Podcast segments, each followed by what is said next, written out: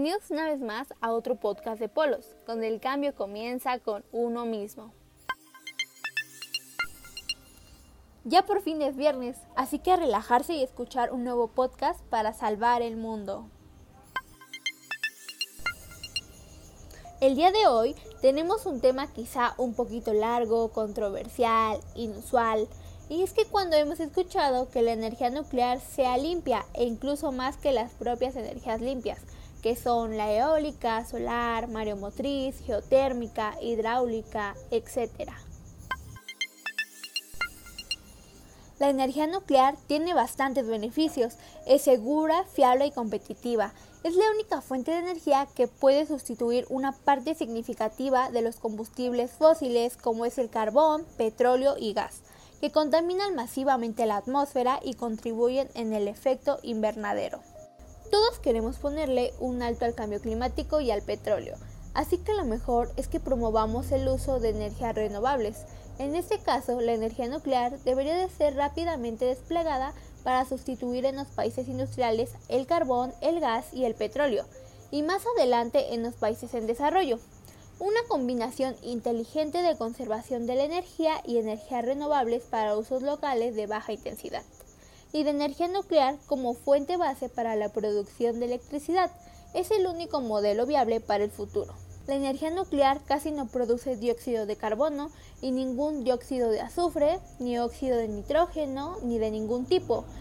Esos son gases que se producen en grandes cantidades cuando se utilizan combustibles fósiles. Un gramo de uranio produce tanta energía como una tonelada de carbón o petróleo, el famoso factor de un millón y el residuo nuclear correspondiente es un millón de veces menor que el de los combustibles fósiles, con la ventaja adicional de que es compacto, no se dispersa. En Estados Unidos y Suecia, los residuos nucleares sencillamente se almacenan. En otros países se reprocesan para separar el 3% de productos radioactivos de la fusión y elementos pesados para ser fundidos en vidrio y almacenarlos así de forma segura y permanente. El 97% restante, que son el plutonio y uranio, se recupera y se recicla en nuevos elementos combustibles para producir más energía. El volumen de residuos nucleares que se produce es muy pequeño. Los residuos nucleares tienen que ser depositados en lugares de almacenaje situados en las profundidades geológicas y no entran en contacto con la biosfera.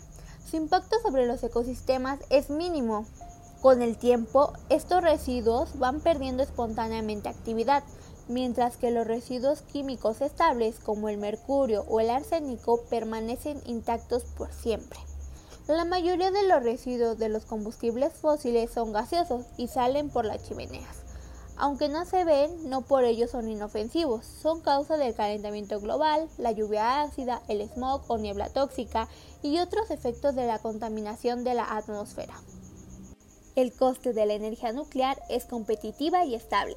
El coste del combustible nuclear es una pequeña parte del precio de una hora de kilovatio nuclear, mientras que el de los combustibles fósiles, sobre todo el gas y el petróleo, está a merced del mercado.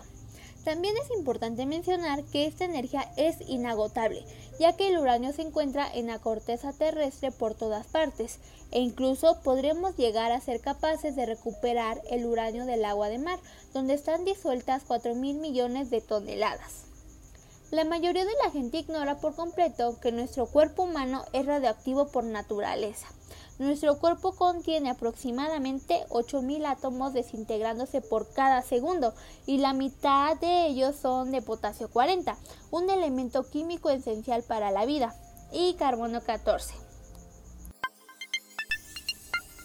En los últimos tiempos, cada vez más ecologistas están cambiando sus ideas sobre la energía nuclear, porque existen muy buenas razones sólidas, científicas y por encima de todo ecológicas para ponerse en favor de la energía nuclear. ¿Ustedes qué piensan de esto? La verdad yo no sé si estoy en favor o en contra. Suena una idea prometedora, pero no lo sé.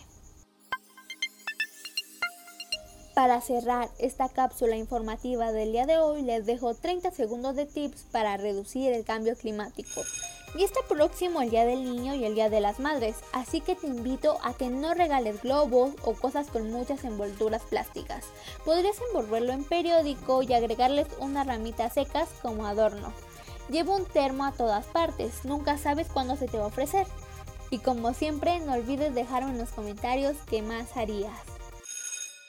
Gracias por escucharme el día de hoy. Estaré subiendo contenido de podcast dos veces por semana los martes de datos curiosos y los viernes de cápsulas informativas.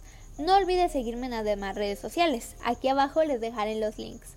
Si tienes alguna duda o quieres que hable de algún tema en específico, puedes mandarme un correo a polo165bj.gmail.com o también puedes dejarme un comentario aquí abajo. Yo estoy aprendiendo y me gusta hacerlo con ustedes, siempre listos para servir y recuerden dejar el mundo en mejores condiciones de cómo lo encontramos. Yo soy Kat y me despido. Esto fue Polos, donde el cambio comienza con uno mismo.